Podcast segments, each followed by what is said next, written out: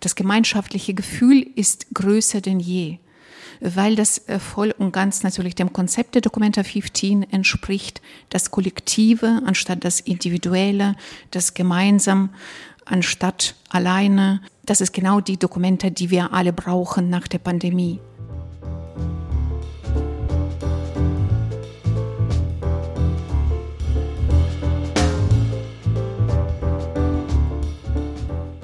Hallo und willkommen bei Hamburg Arts. Das ist ein Podcast, der sich mit Themen und Geschichten aus der Kunstwelt beschäftigt. Und ich bin Kai Detlefs, Journalist in Hamburg.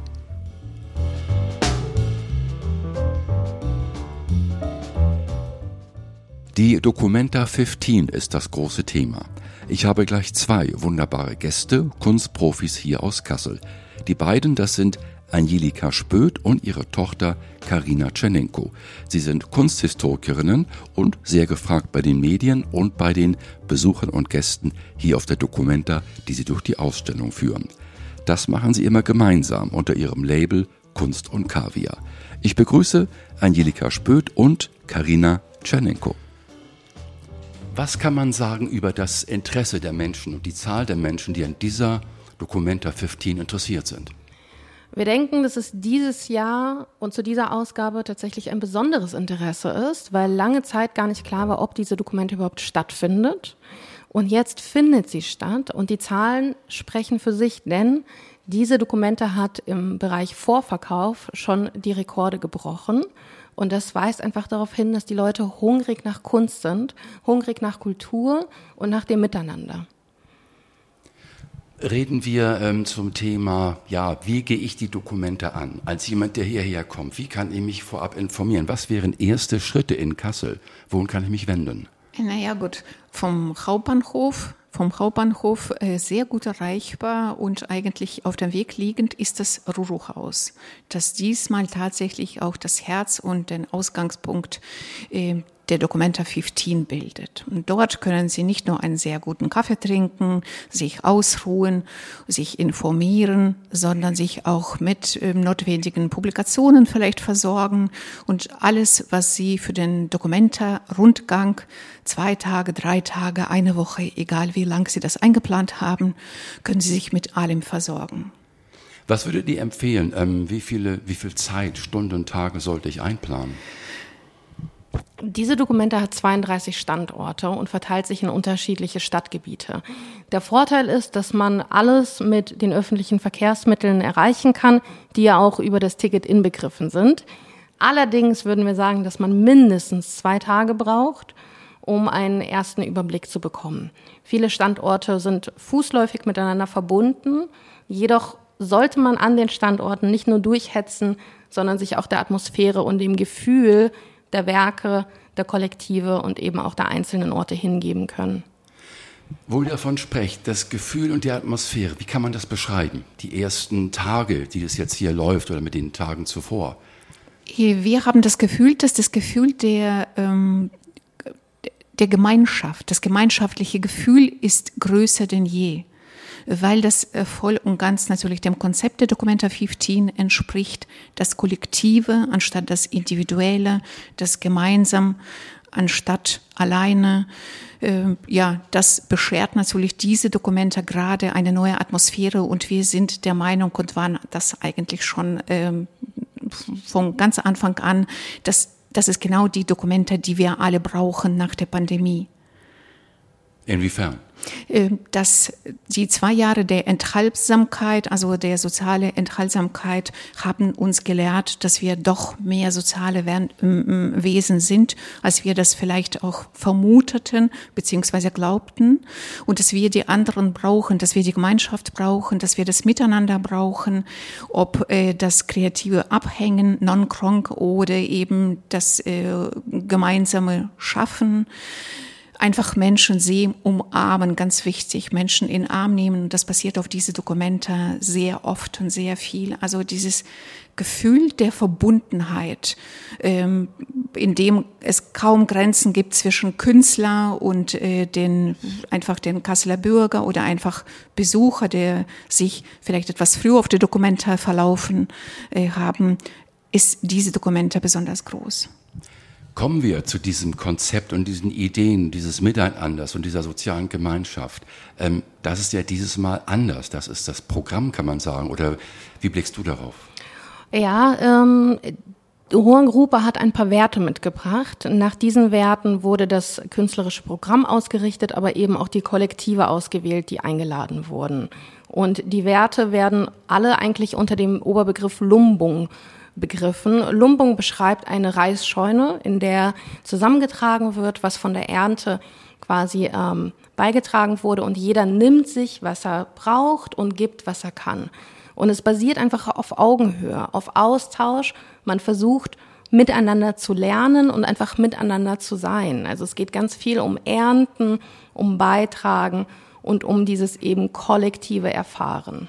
Aber das natürlich auf Augenhöhe ohne Hierarchien. Wie kann das überhaupt klappen? Wie kann man das verstehen, dass hier ein Kollektiv aus Indonesien kommt und wie arbeiten die zusammen mit 14 anderen Kollektiven, die sie eingeladen haben? Das ist ja wie ein Gewusel, wie, wie ein Bienenstock oder wie, wie kann das funktionieren? Genau, das ist ein sehr, sehr gutes äh, Sinnbild, Bienenstock, weil für uns äh, Außenstehende sieht es nach einem Chaos aus. Und wir können uns kaum vorstellen, dass äh, da etwas wirklich zustande gebracht wird, aber das funktioniert. Und äh, so haben wir uns auch Fragen gestellt, wie, wie kann das sein, dass zum Beispiel Ruan Grupa seit 20 Jahren gibt und seit 20 Jahren besteht und die selbe Werte vertritt wie äh, zur Zeit ihrer Gründung und auch die andere Kollektive, wie zum Beispiel Taring Padi. Und äh, da sind viele Kollektive, die seit vielen, vielen Jahren bestehen. Und das ist auch natürlich ein anderes, äh, ein anderer Wert. Das ist ja äh, Nachhaltigkeit, dass diese Kollektive nicht gerade jetzt sich äh, vielleicht zusammengeschlossen haben zu Documenta 15, hier ihren großen Auftritt haben und danach zerfallen, sondern das sind Kollektive, die bereits bestehen seit langem und an, an scheinbar funktionieren und sie funktionieren sehr gut äh, und äh, nach der Dokumente dann weiter bestehen. Kann man vermuten, was das Geheimnis ist dieser Zusammenarbeit? Wie also ein Kollektiv, ich sag mal, ohne Leiter, ohne richtigen Chef, ohne Entscheidungsträger. Was ist das Geheimnis dieser, dieser Zusammenarbeit? Ich glaube, das Geheimnis ist, dass man einfach dem Ganzen sehr offen gegenüber ist. Man hat natürlich Ziele vor Augen, man hat auch Leute, die natürlich Entscheidungen treffen und man hat Formen von Verwaltung und Organisation. Diese Formen sind aber vielleicht einfach anders als die, die wir gewohnt sind. Und gerade für uns im effizienten Deutschland ist es vielleicht unvorstellbar, ähm, wie diese Formen von Zusammenarbeit aussehen können, weil sie uns einfach nicht bekannt sind. Und gleichzeitig ist das aber so spannend, weil diese Dokumente eben nicht nur die Frage stellt, wie kann zeitgenössische Kunst heute aussehen, sondern auch die Frage aufwirft, a, wie wollen wir in Zukunft miteinander leben und wie wollen wir auch miteinander arbeiten. Und diese Kollektive stellen einfach unterschiedliche Modelle vor, ähm, je nach Herkunft und Erfahrung, die sie selber praktizieren und bieten sie eben hier auch zum Ausprobieren an. Und Rohan Grupa sagt selbst, wenn es scheitert, dann scheitert es, aber auch aus dem Scheitern werden wir lernen. Und das ist ein sehr, sehr spannender Prozess. Es geht, so verstehe ich das hier, um Kunst und Leben und das Miteinander. Und jetzt habe ich die eine Frage, ihr habt ja schon erste Reaktionen gehört von Menschen. Also was, wie reagieren denn die Leute? Sehr unterschiedlich, muss man sagen. Es gibt zwei, äh, man kann sagen, es gibt zwei Polaritäten, die wir bis jetzt beobachten konnten. Ähm, die eine Seite ist grenzenlos begeistert, dass endlich eine andere äh, Sicht auf die Kunst und auch auf die Möglichkeit, äh, Kreativität und das Gemeinschaftliche auszuleben, ähm, geboten wird. Und die anderen sind enttäuscht, das ist nichts gesagt, sondern es wird stark kritisiert, es wird hm, vielleicht auch abgewertet zum Teil. Also, und wir sind der Meinung, beziehungsweise also wir denken, es macht vielen Menschen Angst, weil sie das noch nicht kennen, weil diese Art zu, zu denken, zu leben, zu schaffen, ist vielleicht auch gar nicht so bequem. Und dieses unbequeme Denken Denken, wie ähm, Hannah Arendt sagte, denken, wo es weh tut. Das ist etwas, was man vielleicht gar nicht so gerne mag. Und das ist wie bei der letzten Dokumenta vielleicht äh, ein Beispiel, ein sehr gutes Beispiel, finde ich. Ähm, die Miriam Kahn eine Künstlerin, die sehr, sehr intensive Bilder in der Dokumentarhalle ausgestellt hat. Wir hatten Gruppen, die haben es gar nicht ausgehalten. Sie waren in diesem Raum und sie konnten es nicht aushalten. Hinschauen und aushalten.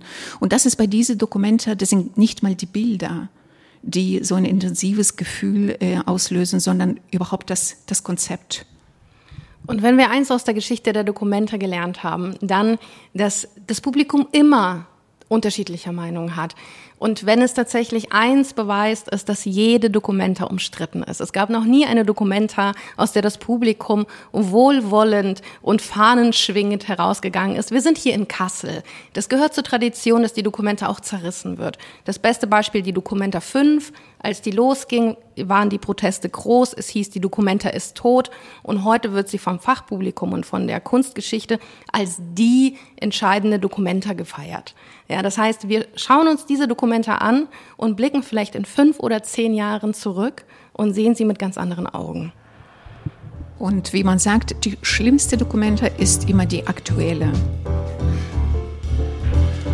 Okay, vielen Dank. Nicht dafür. Danke, dass wir sprechen durften.